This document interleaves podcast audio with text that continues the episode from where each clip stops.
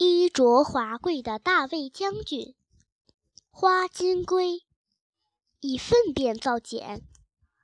到了六月，那些度过寒冬的幼虫开始为变态做准备，要做一个勇士，将来为自己的蛹居住。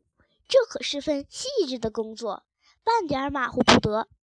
这种勇士一般球状。外壳上裹着幼虫自己的粪便，蛹是内很光滑，四壁很结实。因为幼虫和蛹的身子都比较娇嫩，忍受不了粗糙东西的摩擦。虽然外面材料很多，可是都不合幼虫的心意。他们觉得还是以拉出的丝和粪便最好。在花金龟幼虫大肚子末端有个大黑点，这是它的储粪袋。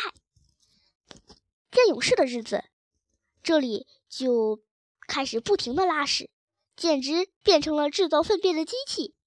走过的地方都会留下很多棕色的粪粒。接下来，他就他就用圆圆的臀部把这些粪粒推到自己身子的四周。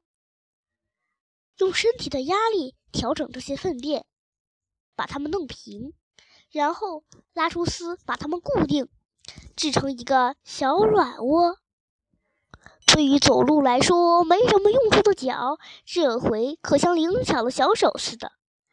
当大鳄咬住粪粒，这些脚就扶着粪粒，把粪粒转来转去，摊开，放在适合的位置。大鳄双钳就像是一把抹泥刀，把粪粒一小块一小块的取下来，嚼碎，拌上自己的一点丝，然后再把这些混合物涂在缺口上，慢慢的抹平，粪粒完成了，他们就马上制造。幼虫的肠子非常配合工作。只要幼虫需要，随时可以提供粪便，一点不费劲儿。做造勇士可不是一件容易事，这些小家伙在勇士里面总是藏起来，好像好像怕我学了他们技术似的。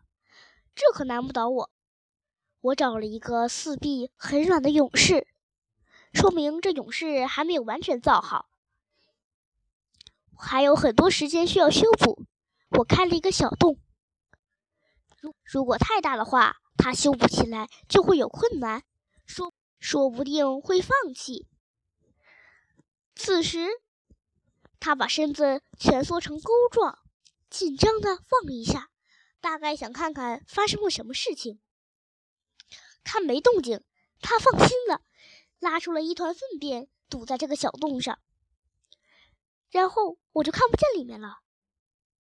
几乎所有的勇士形状都是一样的，唯有金绿花金龟有特殊的装扮。我是这么认为的。